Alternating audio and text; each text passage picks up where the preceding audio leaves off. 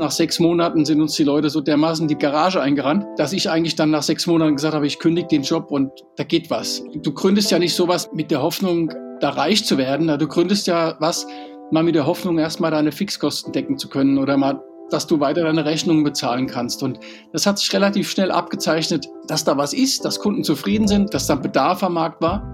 Und da war das dann für mich ein einfacher Schritt, dann zu sagen, okay, ich verlasse die Firma und mache da jetzt mit dem Christian zusammen dann, wir machen unser eigenes Ding. So geht's Startup. Mit Nina Annika Klotz. Hallo und herzlich willkommen zu So geht's Startup. Heute schauen wir uns mal eine Hardware-Erfolgsstory an. Das machen wir selten genug. Boom heißt die Firma aus Österreich und den Eltern unter euch muss ich überhaupt nichts weiter dazu erklären, denn ihr wisst alle, was das ist. Das ist quasi der Bagaboo der Kinderfahrräder oder für Nicht-Eltern auch sowas wie das iPhone der Kinderausstattung. Ihr windet euch zum Glück noch nicht. Das ist trotzdem ein hinkender Vergleich, auf den wir vielleicht später nochmal eingehen. Zuerst will ich euch beide aber kurz mal vorstellen. Bei mir zu Gast sind heute Markus Ihlenfeld, einer der beiden Gründer von Boom und Paul Fattinger, der jetzige CEO der Firma. Schön, dass ihr beide euch hier heute zugeschaltet habt. Freuen uns. Hallo. Ja, vielen Dank für die Einladung. Zu Beginn werft mir doch einfach mal so ein paar Zahlen entgegen, damit die Hörer, also auch die Nicht-Eltern, sich ein bisschen vorstellen können, was Woom für eine Hausnummer ist. Also wie viel Fahrräder verkauft ihr so? In wie vielen Ländern seid ihr inzwischen vertreten? Erzählt mir mal ein bisschen was über eure Erfolgsstory. Boah, werde ich machen, oder Markus? Ja? Du kannst ja mal sagen, von wo wir gekommen sind, weil das ist ja auch ein spannender Teil der Geschichte. Wir sind jetzt, ich fange mal mit den Mitarbeitern an, ungefähr 250 Mitarbeiter verstreut zwischen Wien bzw. Klosterneuburg, äh, da sitzen so ungefähr 180, 190 und Austin, Texas, in unserem äh, US-Headquarter, da sitzen die restlichen 50, 60 Mitarbeiter.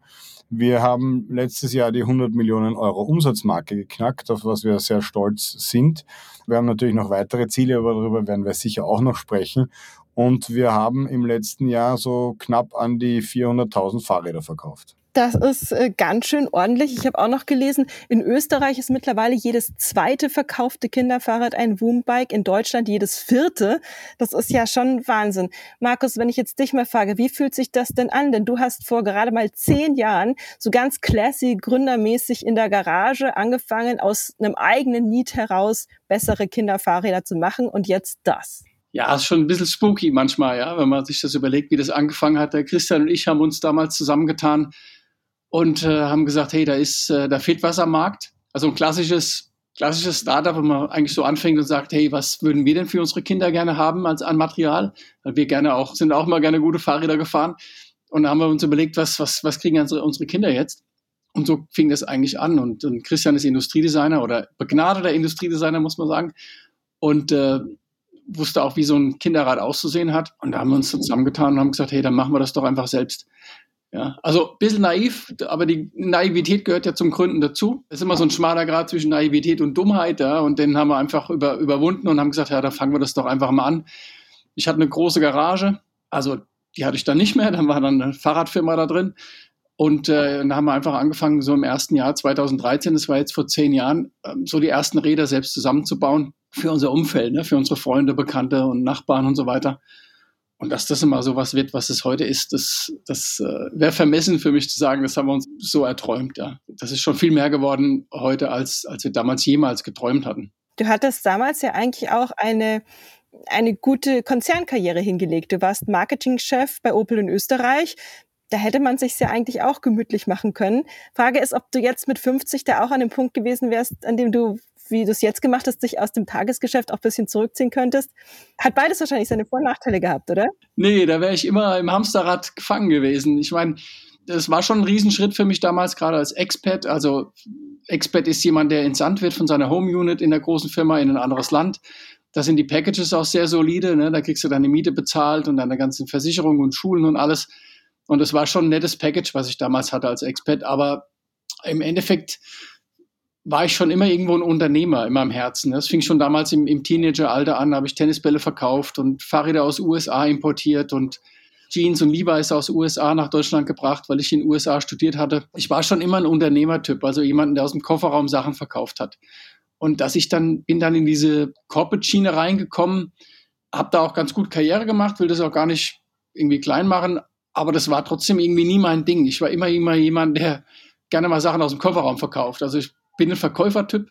Mir hat Freude daran, Dinge zu verkaufen oder zu entwickeln. Oder und so kam diese Wum-Geschichte sehr spät, weil so mit 40 oder 42 zu gründen, wenn du schon auf einer Karriere leider relativ weit oben bist, ne, du hast ja dann auch einen gewissen Lebensstandard dann irgendwann auch und kannst deiner Familie nicht sagen, okay, jetzt zieh mal wieder ins Zelt und mach einen Urlaub zu Hause. Ne? Also das war dann schon ein großer Schritt, ein großer, aber auch nur ein kleiner, weil ich wusste ja auch eigentlich immer, dass ich immer wieder irgendwo einen Job finden würde, wenn diese Wurmgeschichte nicht funktionieren würde oder wenn es nicht so abheben würde. Aber das war damals nach sechs Monaten, sind uns die Leute so dermaßen die Bude eingerannt in der Garage oder die Garage eingerannt, dass ich eigentlich dann nach sechs Monaten gesagt habe, ich kündige den Job und da, da ist was, ja, da geht was. Du gründest ja nicht sowas mit der Hoffnung, da reich zu werden. Du gründest ja was mal mit der Hoffnung, erstmal deine Fixkosten decken zu können oder mal dass du weiter deine Rechnungen bezahlen kannst. Und das hat sich relativ schnell abgezeichnet, dass da was ist, dass Kunden zufrieden sind, dass dann Markt, dass dann Bedarf am Markt war. Und da war das dann für mich ein einfacher Schritt, dann zu sagen, okay, ich, äh, ich verlasse die Firma Opel und mache da jetzt mit dem Christian zusammen dann, wir machen unser eigenes Ding. Das Problem war halt, dass man halt von seinem Umfeld, was dann relativ konservativ ja immer ist, ja, die Menschen sind ja in diesem Rad gefangen, die Kinder müssen eine gute Ausbildung machen, anständigen Beruf, dann eine Wohnung kaufen, abzahlen und diese, diese ganzen Standarddinge, die einem dann da, ja, die Normen der Gesellschaft habe ich dann damit nicht erfüllt, aber das ist ja mein eigenes Leben gewesen oder das von Christian und mir und deswegen waren wir uns da ziemlich einfach, ziemlich schnell dann einig zu sagen, hey, wir, wir leben nicht für andere, sondern wir leben für uns selbst und wir ziehen jetzt mal unser Ding durch und schauen mal, wie weit es äh, wie weit's geht ja, und was das Potenzial ist. Aber das weißt du halt nie. Du arbeitest jahrelang an irgendwas und bringst es auf den Markt und dann brauchst du erstmal das Feedback vom Markt, um auch zu wissen, ey, das funktioniert, die Kunden sind zufrieden und, und das hat funktioniert. Da sind wir sehr froh drüber, dass es funktioniert hat.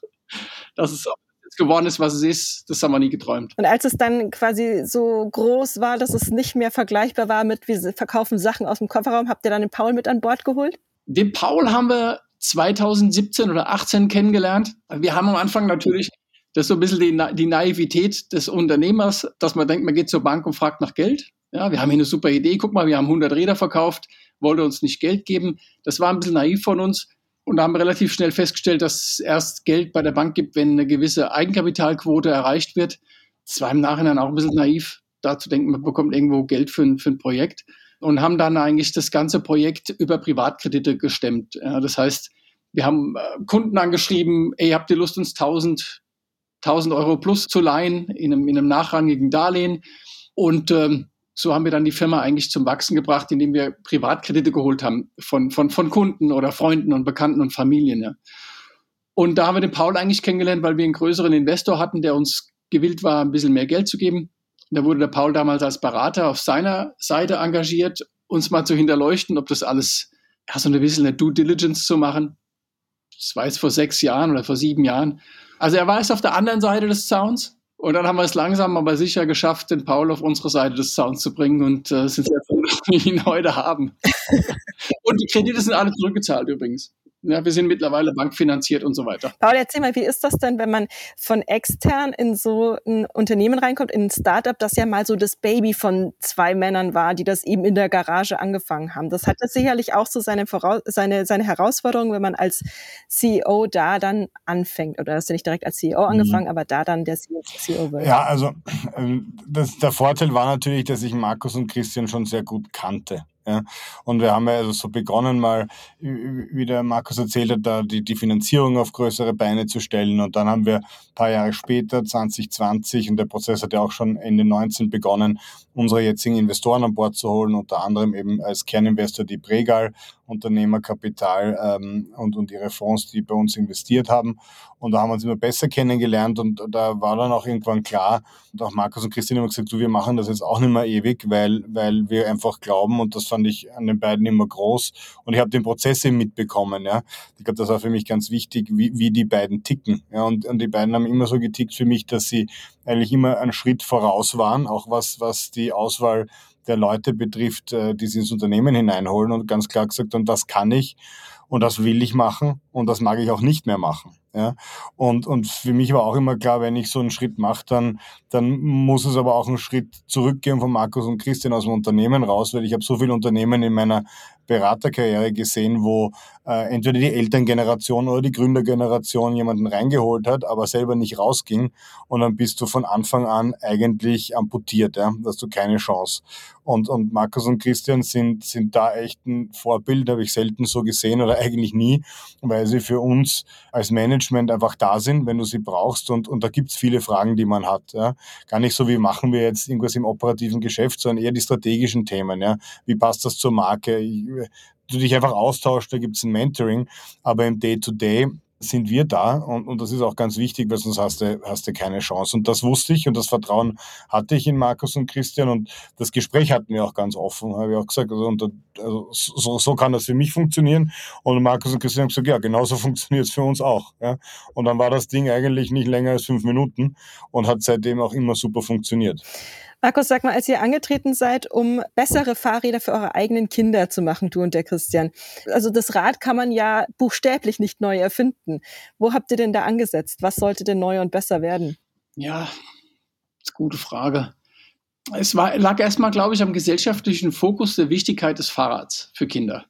Man muss es immer ein bisschen in Relation halten. Es ist nicht so, dass du sagen, das Wichtigste auf der Welt sind, Kinder, sind Kinderfahrräder, ja. Aber es ist uns doch heute auch schon wichtig, dass die Kinder Freude, gerade mit dem ganzen Netflix oder mit den ganzen iPads und so weiter und den Spielen, die es da gibt, also diese ganze Digitalisierung auf der Kinderseite, da war es unser, unser Ansatz zu sagen, wie können wir das denn schaffen, Kindern mehr Freude am Radfahren zu vermitteln? Weil im Endeffekt ist es ein bisschen auch so, dass du die erst nicht mit, mit 40 entdeckst du nicht die Liebe zum Fahrradfahren, die entdeckst du im Kindesalter.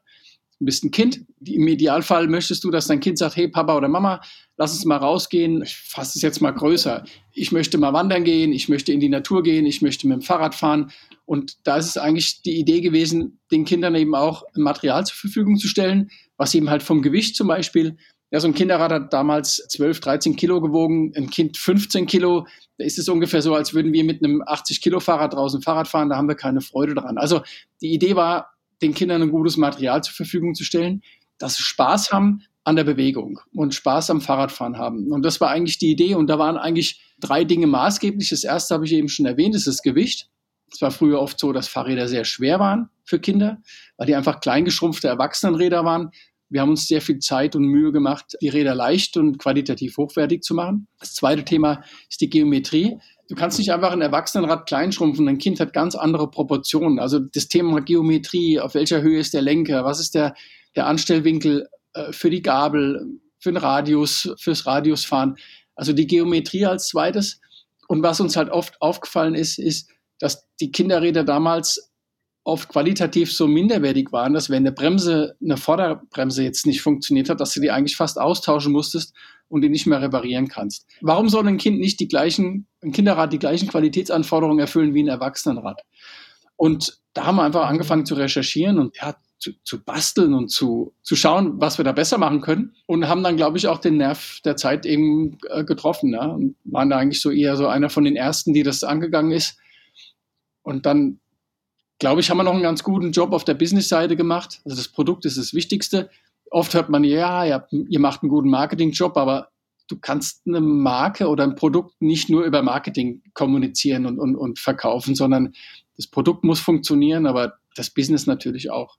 Ja, wie den Kundenservice zum Beispiel. Es war uns von Anfang an wichtig, einen extrem guten Kundenservice zu bieten. Und das gab es damals, hört sich jetzt schon so altbacken an, aber vor zehn Jahren hast du noch nicht mal eine Telefonnummer irgendwo gefunden, wo du jemanden anrufen konntest, wenn du ein Problem hattest. Ich würde dir bei den Innovationen noch eine Sache ergänzen, nämlich auch das Design. Also ihr macht ja schon schicke Räder, also aus Elternsicht das ist ja aber vielleicht auch immer so ein schmaler Grad. Ne? Also ich meine, wenn du Kinder fragst, dann hätten die halt gern was mit der Eiskönigin Elsa drauf. Und wenn du Eltern fragst, dann hätten die halt lieber ein Rad, das aussieht wie ein Woombike. Wo trifft man da den richtigen Ton? Ja, das ist eigentlich ganz einfach. Was, was du oft hattest äh, seiner Zeit oder heute auch noch, du hast viel so Benjamin Blümchen Fahrräder oder Spider-Man Dinge. Und was wir wollten, wir wollten wir wussten damals noch nicht, wie es hieß. Heute heißt es Nachhaltigkeit. Und Nachhaltigkeit fängt mit dem Design an. Und Nachhaltigkeit fängt mal an, dass das Ding mal zehn Jahre läuft, ne? also dass das qualitativ hochwertig ist. Und Nachhaltigkeit im Thema Design ist, dass du einen Designklassiker schaffst. Das heißt, dass das Rad nicht jetzt ein SpongeBob ist und dann in fünf Jahren sagen die Kinder, ach, SpongeBob interessiert mich nicht mehr, ich hätte gerne Bernd das Brot drauf. Also diese Themen, die einige Produkte verwenden, sind sehr kurzlebige Designthemen. Und, und Christians Anspruch war immer, einen Designklassiker zu schaffen. Und das siehst du heute auf Willhaben, wenn du ein Rad siehst. Du siehst nicht unbedingt auf den ersten Blick den Unterschied von einem Fahrrad von vor zehn Jahren zu heute, weil es designmäßig fast identisch ist. Aber natürlich technisch haben wir uns in den zehn Jahren ums Zehnfache entwickelt. Also die Räder sind zehnmal so gut wie damals 2013 aus der Garage. Aber vom Design her sind wir trotzdem ein Klassiker geblieben und, und das unterstützt halt eben dieses Nachhaltigkeitsthema. Ich glaube, du hast vorhin schon gesagt, es hat nur ein halbes Jahr gedauert, bis ihr an den Punkt kamt, an dem du erkannt hast, boah, das wird mehr als äh, wir bedienen hier die Bubble, das wird richtig groß, was wir hier machen. Was hat dich zu der Erkenntnis geführt und was hat es auch in euch ausgelöst? es gab nie den Moment, wo wir gesagt haben, oh, jetzt werden wir groß, sondern das hat, ist wirklich sukzessive gewachsen. Du fängst so irgendwas an und denkst, jetzt verkaufst mal die ersten 500 Räder und schaust mal, ob es klappt. Und du wirst eigentlich immer so permanent bestätigt, dass das was ist, was funktioniert. Ne? Und, und gibt dir dann auch einen Rückenwind als Gründer. Du, du fängst damit irgendwas an, stehst in der Garage, hast immer nur Dreck unter den Fingernägeln, ja? was eh okay ist, aber halt eben, du bist halt 20 Stunden Tage. Ja? Also das war halt echt, das war schon krass am Anfang. Und dann, dann siehst du das Kundenfeedback oder dann siehst du Leute, die kommen, die sagen, hey, der XY hat mir das gesagt, dass es bei euch gute Räder gibt. Ich will auch eins für meine Kinder. Also die Bestätigung, das war eine gute Bestätigung. Und wir waren halt permanent mit unseren Finanzen eigentlich immer hinter der Welle und nicht vor der Welle. Wir hatten immer Auftragseingang. Also das heißt, wir waren immer hinten dran in der Auslieferung der Räder. Gerade es ist ein saisonales Business, so was so vor Ostern ist. Da sind wir permanent immer, haben wir gewusst, ey, das sind noch 300 Räder auf der Bestellliste, die sind noch nicht verschickt. Und du hast halt auch nicht das Geld da, zehn Leute einzustellen, die die Räder zusammenbauen, sondern das haben wir halt selbst gemacht, mit dem ersten Mitarbeiter damals in der Garage auch. Und du hast also so permanent positives Feedback bekommen und das beflügelt natürlich als Gründer. Ja. Also wir hätten es uns nie vorstellen können, wie was gewesen wäre im Jahr zwei, wenn wir auf einmal dann ein Absatzproblem gehabt hätten. Wir hatten immer nur ein Funding-Problem, nie ein Absatzproblem, hat mal unser Steuerberater gesagt. Das habe ich als Zitat noch irgendwo hängen bei mir im Büro. Ja. ist das denn, ist das denn ein gutes Gefühl oder ist das auch ein beängstigendes Gefühl, ständig fast ausverkauft zu sein? Es ist prinzipiell immer gut, weil es kann immer, wenn du weißt, du hast alles verkauft, was du eingekauft hast, dann weißt du, dass deine Finanzen okay sind. Das heißt, du musst nicht irgendwo irgendwas hinterherrennen und du hast ein Lager, was du dann irgendwie liquidieren musst. Das war immer die, das große Thema bei uns und wir haben es also geschafft, ohne Rabatte auszukommen, was das natürlich einen negativen Einfluss auf, die, auf den Sekundarmarkt hat, also auf den Gebrauchtradmarkt. Und der Gebrauchtradmarkt ist eigentlich das, was uns, ich sag mal, mal die Jahre jetzt echt beflügelt hat, weil du sagen, wir haben ja gesagt, hey, von Anfang an, wir werden nicht so günstig sein wie ein Rad beim Toys das wissen wir. Wir werden teurer sein, aber nicht so, aber immer noch affordable. Die Idee war immer noch affordable zu sein. Und unser größtes Kaufargument ist am Ende, du kaufst bei uns ein Rad um 350 Euro und du verkaufst es nach zwei Jahren um 300 auf Willhaben zum Beispiel. Und das gibt dem Ganzen, oder wir sind wir auch wieder bei Nachhaltigkeit, dass du sagst, hey, es ist im Endeffekt ein Investment und du kriegst wieder 80 bis 90 Prozent des Kaufpreises zurück. Das heißt, du verlierst ja jetzt nicht Geld an dem, an dem Rad im, im großen Stil. Ja. Und das, und das hat auch enorm geholfen. Ja. Und, und das war für die Kunden eigentlich auch wichtig. Ja. Aber es kann ja auch ein Nachteil sein, wenn Kunden drei oder vier Monate auf ihr Rad warten müssen. Ja, das ist schon das Ziel. Ja, ist es sicher auch. Ne? Ich meine, ist es, und das wollten wir ja auch nie. Ja? Also das war ja, das wollten wir nie.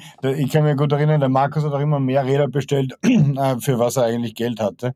Und das war dann immer ein Problem, weil da war man bei der Bank und dann hat der Markus wieder mehr Räder bestellt, hat er angerufen und gesagt, so, wir müssen nochmal zur Bank. Sag, oh mein Gott.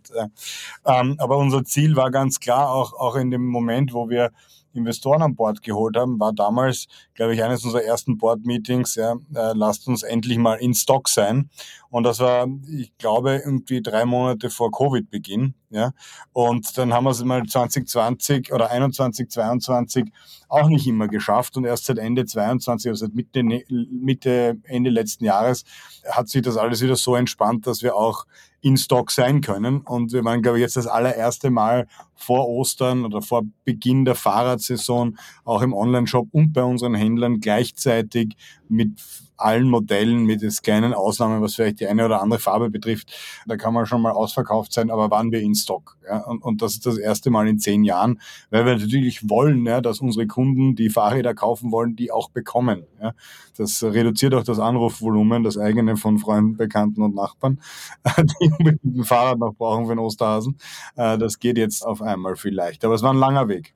Jetzt hast du es gerade schon angesprochen, das war auch der Moment, wo ihr dann das erste Mal Investoren an Bord geholt habt. Das war vor allem auch, um das Thema Warenvorfinanzierung äh, besser in den Griff kriegen zu können. Was für äh, Überlegungen stecken noch dahinter, wenn man lange bootstrappt und dann sagt, ah, jetzt doch, wir gehen jetzt den VC-Schritt? Naja, da sind, da sind mehrere Themen sind da dabei. Es ist, man stellt sich das als Gründer ja vor, ich und gerade bei Produkten ist ja noch was anderes, weil der Wareneinsatz ja enorm ist. Ne? Es ist ja für uns schwieriger zu skalieren als jetzt in Anführungszeichen eine App oder, oder was auch immer. Das heißt, wir haben immer einen Wareneinsatz gebraucht mit einer langen Vorlaufzeit. Und wir haben aber sehr lange darauf verzichtet, Investoren an Bord zu nehmen, weil wir einfach eben einen langen Atem hatten als Gründer. Wir haben gesagt, hey, wir sind Top-Line-driven am Anfang, wir sind nicht Bottom-Line-driven. Also wir waren jetzt nie so, dass wir jetzt einen mega Verlust hatten, aber wir haben gesagt, wir, wir wollen Markteinteil auf, aufbauen äh, und a reasonable profit haben. Das heißt, wir haben uns einen sehr langen Zeitraum genommen, um das Unternehmen zum Wachsen zu bringen. Ja, und wollten keinen externen Investor haben, der irgendeine Timeline hat oder eine Agenda hat, die nicht unserer entsprochen hat. Deswegen haben wir uns da lange gegen gewehrt. Irgendwann werden die Zahlen aber so groß. Ja, ich glaube, wir haben Investoren an Bord genommen, da hatten wir 50 Millionen Euro Umsatz. Da ist der Wareneinsatz so groß, dass du tatsächlich auch ein bisschen Puffer brauchst und auch als endlich mal nach, nach, was war das dann, nach sieben Jahren oder acht Jahren mal sagen, hey, jetzt wollen wir mal vor die Kurve kommen, jetzt wollen wir mal Ware da haben, dass wir mal nicht immer eine lange Wartezeit haben. Das ist ja auch ein Riesenstress für die, fürs Team auch. Ne? Wenn du nicht lieferbar bist, dann hast dein Customer, brauchst du halt zehn Leute im Customer Service mehr, die einfach Anfragen beantworten. Wo ist mein Rad und wann kommt das? Und ich habe einen Geburtstag oder Ostern. Also haben wir gesagt, wir gehen jetzt aufs Next Level nehmen uns Investoren an Bord und, und was eigentlich passiert ist, ist erstmal die Kriegskassen voll zu machen. Das war mal das Wichtigste. Und was uns halt auch noch wichtig war mit den Investoren, die wir da an Bord hatten, war tatsächlich mehr Input fürs Business zu bekommen, weil irgendwann merkst du als Gründer, wir sind gut, Christian und ich sind gut von 0 bis 1, aber so von 1 bis N, ja, da brauchen wir dann Leute wie den Paul oder dann brauchen wir auch Leute im Gesellschafterkreis, die ein bisschen größer denken noch. Also nicht, dass wir nicht groß denken konnten, aber es hat geholfen, mehr Hirne um den Tisch sitzen zu haben im Gesellschafterkreis. Und was uns auch noch tatsächlich geholfen hat durch, durch diese Finanzierungsrunde, war tatsächlich dann in dem Moment auch größer zu denken als Gründer. Das haben uns einige Leute gesagt, das haben wir nicht ganz geglaubt. Und dann aber, als es soweit war, in 2020, haben wir gemerkt, wie wir dann auf einmal die, die Big Harry Audacious Goals angegangen sind und gesagt haben, hey, okay, jetzt sind wir erfolgreich in Deutschland, in, in Österreich, in USA und jetzt, jetzt denkt man mal noch eine Nummer größer. Warum nicht? Ne? Warum nicht? Why not? Was ist die nächste größere Nummer, der, der asiatische Markt? Ja, wir sind jetzt übernächste. Ne? Also jetzt, wir haben in Europa auch noch genug zu tun. Also wir sind, du hast ja vorhin gesagt, in, in Österreich, ich glaube, mehr als jedes zweite Fahrrad äh, muss man sich nicht erwarten darf man sich auch nicht erwarten. Da, da sind wir sehr, sehr stolz und happy.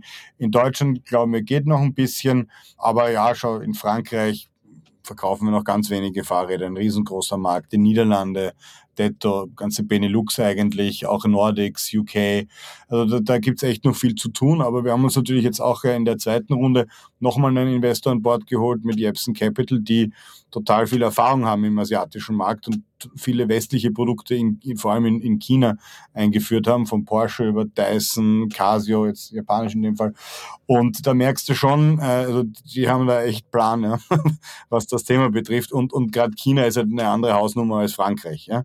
Und selbst Frankreich, wie wissen es, weißt du auch von vielen anderen Startups, das ist dann auch nicht so einfach, dass du einfach nur jetzt deine, deine Sujets übersetzt, sondern es ist ein anderer Markt, die Leute ticken anders, äh, musst ein bisschen anders rangehen und China ist halt dann noch einmal irgendwie 20 Stufen weiter weg.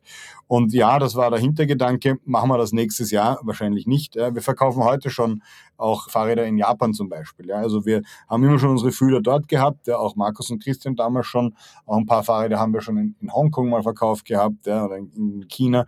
Aber um das richtig im großen Stil zu machen, musst du es auch im großen Stil denken. Da, da liegt dann viel dahinter bis zu, wo produzierst du diese Räder dann für diese Märkte, braucht man dort Leute etc. pp. Und ich glaube, wir sind jetzt in der Phase, wo man auch ernsthaft über sowas nachdenken kann und das planen kann. Ja? Jetzt seid ihr natürlich in zehn Jahren äh, Unternehmensgeschichte auch durch verschiedene Tiefs gegangen, was ja ganz normal ist, was jedem Startup passiert. Einmal gab es dann auch so, ich würde das jetzt mal als Shitstorms bezeichnen. Einmal kam Gegenwind, da hatte die Zeit berichtet über fragwürdige Produktionsbedingungen in Kambodscha und einmal hat die Stiftung Warentest euch ein schlechtes Urteil ausgestellt. Ich stelle mir das total schrecklich vor als Gründer, weil das hast du ja beides überhaupt nicht in der Hand. Also da machst du dein bestes Produkt, gibst es dahin, die testen das, dann geht was kaputt und dann. Ja, das waren sicher die zwei größten Low Points, die wir bis jetzt hatten. Ja und nein, weil im Endeffekt weißt du, dass, dass du alles machst, was möglich ist, um die Mühe zu geben, dass das Ganze gut funktioniert. Wenn wir mal anfangen mit jetzt äh, Kambodscha oder Bangladesch-Produktion, haben wir natürlich aber auch dann gesagt, hey, wir, wir müssen nach Europa. Natürlich wissen wir, dass wir dahin wollen mit der Produktion, wo der Absatzmarkt ist. Das ist ganz klar. Da haben wir auch während dieser Bericht rauskam schon dran gearbeitet, in Polen die Produktion aufzubauen. Ja, das wusste halt auch in dem Moment noch keiner. Aber dass diese, diese Arbeitsbedingungen waren, waren ein Thema. Wir wussten ja persönlich, wir waren ja schon 10, 20, also wir waren ja in Summe, waren wir 100 Mal schon dort. Wir wussten ja, wie die Arbeitsbedingungen sind. Und das war in dem Sinne ein bisschen ein schwieriger Bericht, weil wir wussten, dort unten gibt es einen äh, Betriebsrat. Die Leute haben Pausen, die haben eine gute Arbeitsbedingungen, sind einer der modernsten Werke. Wir produzieren dort in den modernsten Werken, die es auf der Welt gibt, halt eben dort unten. Und das war halt in dem Sinne schwierig, weil es eine externe, es war so eine externe Threat, der da kam und den wir natürlich sehr ernst genommen haben. Aber ist halt dann schwierig, ein Gegenstatement zu machen, dass es unseren, unseren Arbeitern da unten gut geht und dass die ein gutes Leben führen und dass die, dass wir auch froh sind, dass wir, ja, Väter vom Land in die Fabriken bringen, dass sie ihren Kindern eine Schulbildung ermöglichen, ja, und, und so weiter. Also, äh, das war schwierig. Ich glaube, wir haben ganz gut darauf reagiert. Wir haben einen guten Job gemacht. Wir haben das sehr, sehr, sehr ernst genommen. Auch den Stiftung Warentest haben wir sehr ernst genommen. Der Test ist nicht repräsentativ gewesen für das, was am Kinderrad passiert im richtigen Leben. Wir haben null Complaints gehabt von Kunden, dass irgendwelche ja, Probleme am Rad auftreten. Also unser Customer Service zeigt ein anderes Bild. Nichtsdestotrotz muss man das ernst nehmen und äh, das haben wir, glaube ich, sehr professionell gemacht. Bin ich sehr stolz aufs Team, dass, dass wir diese beiden Themen ähm, eben ja so gehandhabt haben, ja, wie wir es gemacht haben. Und natürlich bereitet einem das aufs, aufs richtige Leben vor. Ja? Also wir wissen, wie ernst wir diese Themen in Zukunft nehmen und dann, dann müssen wir Dinge anders, anders tun. Dann müssen wir uns halt eben auch für einen Test wappnen, der nicht unbedingt repräsentativ ist, aber der, der trotzdem auch getestet wird, ja. Aber ich vielleicht mal nur kurz was dazu fügen. Ich meine, das eine ist, wie du sagst, ja, man, man tut ja echt sein Bestes und in beiden Fällen waren es ja auch Punkte, die, wo wir, wo wir glaube ich, die, die Sache im Griff hatten und nichtsdestotrotz sagst du, okay, du musst das trotzdem besser machen im nächsten Schritt. Ja? Und, und natürlich äh, haben wir auch mit der Größe, die wir jetzt haben, mit der Menge an Fahrrädern, die wir produzieren, und da arbeiten jetzt noch viel mehr Leute für uns, sowohl in Polen als auch in Bangladesch, als auch in Kambodscha oder in Vietnam. Und, und da ist jetzt auch ein anderer Standard angelegt ja, bei uns, als er vor fünf Jahren waren. Nicht, dass die Bedingungen jetzt dadurch, also anders sind, aber einfach wie wir damit umgehen, ja, dass wir die auditieren, dass es einen Code of Conduct gibt, dass es viel mehr Standards gibt. Wir haben mittlerweile mehr als eine Handvoll Mitarbeiter, die in Asien leben, ja, die dort permanent im Werk sind. Das ist einfach in, in der Größe ist das Pflicht. Dasselbe ist mit der Kurbel, ja, die Kurbel ist nie gebrochen im Leben bei irgendeinem Kunden. Die Tests sind auch und die Standards sind nicht wahnsinnig einfach zu verstehen, aber das darf auch keine Ausrede sein. Ja? Das Ding muss einfach passen. Und da haben wir jetzt auch, ich meine, in unserer Testing and Quality Abteilung oder, oder Compliance Abteilung, die hat sich irgendwie verfünf- oder siebenfacht in den letzten zwei Jahren. Ja? Aber das sind einfach Themen, die musst du dann, wenn du vom Startup im Endeffekt in den Mittelstand gehst, auch anders angehen. Das ist das eine. Und das zweite, was ich aber auch spannend finde an dem ist, dass unsere Kunden ja, da uns immer total vertraut haben. Ja? Und nicht, weil wir ihnen irgendwas erzählt haben, sondern weil die ja das Produkt sehen ja, und die auch echt in die Marke und uns das Vertrauen haben. Das hast du auch bei der Stiva gesehen. Da gab es so viel Echo auch in den sozialen Medien, aber auch unsere Händler, bei denen noch ganz klar war, also Leute, das ist, das ist ein Top-Fahrrad. Schaut sich mal die anderen sieben Kategorien in dem Test an. Da waren wir nämlich auch überall Erster, deswegen war es ja umso bitterer. Und das Gleiche war damals auch bei dem Thema, bei dem Thema des Zeitartikels. Ja, da hat uns niemand, also jetzt aus unserem Kundenkreis in, in Frage gestellt. Das Vertrauen darf man nicht ewig strapazieren, das, das will ich damit gar nicht sagen, aber ich glaube, das zeigt auch, welche Arbeit wir in der Community unserer Kunden machen. Und das ist uns auch ganz wichtig, dass da sowas kommt. Ja. Ich glaube, das ist ein bisschen, was, was da passiert ist, zeigt so ein bisschen, glaube ich, unsere Einstellung, so ein bisschen ein gesunde, gesunde Menschenverstand, dass wir sagen, hey, äh, wir würden jetzt nicht dagegen klagen, gegen irgendwas, aber wir schauen dann in uns und sagen, hey, okay, was können wir besser machen? Und, und das haben wir in beiden Fällen gemacht und, und werden weiterhin immer Continuous Improvement haben und werden da werden mit solcher Kritik immer offen umgehen, weil das ist ja das, wie du als Marke ja auch wachsen kannst, indem du dein Feedback ernst nimmst, das analysierst und schaust, wo, wo kannst du besser werden. Das ist Darum geht's. Da hattest du ja schon gesagt, die Verlagerung der Produktion oder von Teilen der Produktion aus Südostasien nach Europa hat davor auch schon angefangen und macht ihr jetzt verstärkt. Jetzt habt ihr zwei Werke mittlerweile in Polen, die eure Räder produzieren. Ist natürlich wahrscheinlich auch immer eine Preisfrage. Ne? Also der Preis der Bikes ist ja sowieso auch immer ein Thema. Also ihr habt das Laufrad, das bei 230 Euro anfängt, dann hat man das kleinste Fahrrad für 400 Euro und ein 26 Zoll Fahrrad für, lass mich da schon, 619 Euro dann das ist natürlich schon viel Geld, oder? Ja, also das ist, aber jetzt sagen wir, die Verlagerung der Produktion natürlich ist auch eine Preisfrage, weil, weil Lohn einen ganz anderen Preis hat in, in Europa als, als es in, in Asien hat. Und ja, wir haben begonnen, wir haben jetzt zwei Werke, ein sehr großes und ein kleineres. Also wir machen unsere E-Bikes dort, einen Großteil der europäischen Produktion. Aber das geht sich auch aus. Also das muss ja auch wirtschaftlich funktionieren. Dafür hast du weniger Transportkosten. Also du bist näher am Markt, kannst viel schneller darauf reagieren, was, was die Kunden wollen. Denkt mal an Farbe oder an unterschiedliche Modelle. Ja, Das bringt ja auch was, weil aus Asien musst du halt immer warten. Und wir wollen das natürlich auch noch mehr machen. Ja, das, das ist auch klar. Äh, aber ist auch nicht ganz einfach, weil man muss auch mal also dran denken, wo die Fahrradindustrie zu Hause ist. Und die ist in Asien zu Hause. Ja? Also jeder Fahrradhersteller, also jedes Shimano-Ding und SRAM-Ding, das kommt aus Asien. Ja? Und Schwalbe als deutsche Firma, die hat ein riesen, riesengroßes Werk in Vietnam und da kommen alle Reifen, also alle Mäntel und Schläuche her. Und wenn wir jetzt als WUM sagen, wir würden gerne alles aus Europa beziehen, dann können wir eigentlich nur zwei Dinge machen. Alles selber machen, weil es wird ein Schwalbe jetzt kein Werk in Polen bauen. Ja? Dafür sind wir einfach zu klein. Da bewegt sich aber was in der Industrie und ich glaube, da werden wir in den nächsten fünf bis zehn Jahren auch, auch noch was sehen. Und da wollen wir auch dabei sein und nicht nur dabei sein, sondern das auch shapen. Und ich glaube, wir haben einige durch unsere Größe und, und auch die, sag ich mal, geringe Modellvielfalt, ja auch die Möglichkeit, da was zu machen. Das geht aber auch nicht von heute auf morgen. Ja, das muss einem, muss einem klar sein. Aber es hat ganz viele Vorteile, wie du sie schon angesprochen hast. Und, und da wollen wir hin. Und zum Preis, ich glaube, zum Preis hat der Markus vorher auch schon gesagt, ja, der Preis ist natürlich, wenn du schaust auf dem Kinderfahrrad, 600 Euro, puh, das ist schon ganz ordentlich, ja. So mein erstes Mountainbike hat 1000 Euro gekostet, als Student war das schon, war das schon richtig viel. Jetzt muss man sagen, sind insgesamt die Preise für Fahrräder gestiegen. Auch natürlich dadurch, dass so viele Elektrofahrräder gekauft werden, ist die Wahrnehmung auch von dem Preisdifferenzial nicht mehr so hoch. Aber das Wichtigste ist eigentlich, es ist halt kein Fahrrad, das du nach eineinhalb Jahren oder zwei Jahren wegschmeißt, ja, sondern du gibst es einem kleineren Geschwister oder dem Nachbarn oder verkaufst es. Ja. Und wenn du dann so diese Total Cost of Ownership anschaust, und jetzt werden die Gebrauchpreise nicht bei 90, 95 Prozent bleiben wie in den letzten Jahren. Das ist, ist ja auch unnatürlich ein bisschen, ja. Weil da gibt's ja, es hat ja ein neues Fahrrad auch einen Wert. Ja. Markus hat es gesagt, da gibt's ständig Neuerungen, das ist auch ein besseres Fahrrad, das zwei Jahre jünger ist sozusagen. Aber wir, wir werden sicher so bei 75, 80 Prozent halten. Und wenn du es dir dann durchrechnest, dann hast du eigentlich für zwei Jahre für den Preis von einem Billigfahrrad ein echt super Fahrrad gehabt.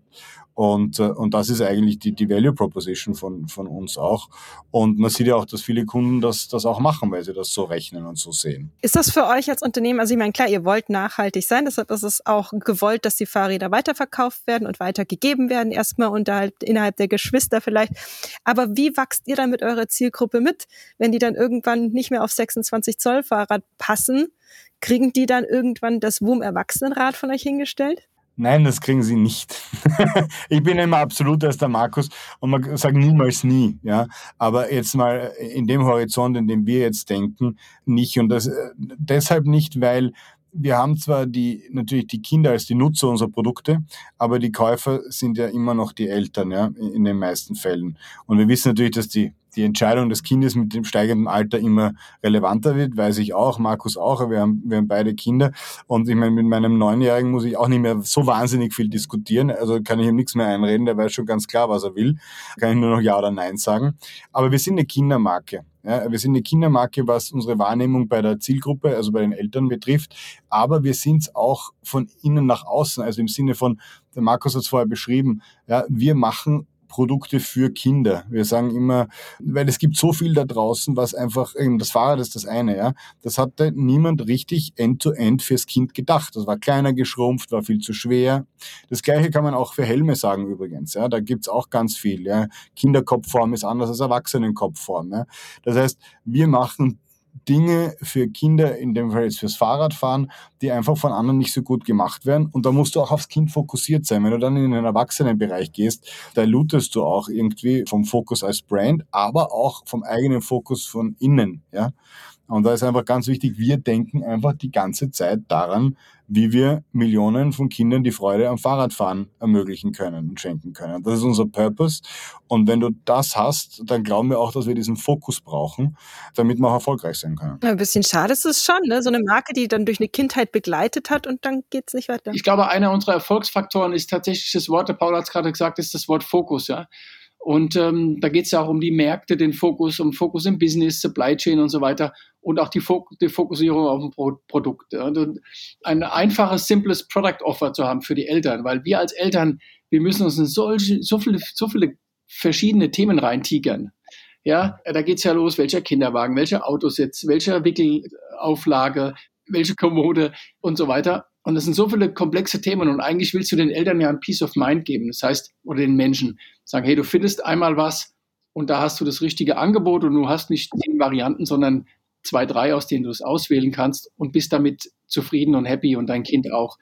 Und deswegen ist es bei uns auch eine Frage des Fokuses dann eben zu sagen, hey, wir bleiben jetzt zumindest in absehbarer Zeit bei Kindern und Jugendlichen und was dann später mal die Product Extensions sein könnten, in einen anderen Markt, das, das überlegen wir uns genau und da arbeiten wir dran. Aber jetzt aktuell erstmal nur Kinder und Jugendliche. Das ist noch ganz spannend. Was ist denn das Geheimnis beim Marketing für Kinderprodukte? Weil meiner Erfahrung nach glauben Eltern ja vor allem anderen Eltern. Also äh, gerade wenn man so neu anfängt, Eltern zu sein, holt man sich ja alles Wissen von welchen, die einem drei Jahre voraus sind. Man kauft die Produkte, die die gekauft haben. Man glaubt das ja alles. Ja, es ist, es ist ein einfacher, aber ein schwerer Markt. Und deswegen habe ich vorhin gesagt, das Produkt muss passen. Also du kannst nicht nur mit Marketing in so einem Segment bestehen. Du musst ein gutes Produkt haben, was wirklich viele USBs hat, dass die einfach zu kommunizieren sind.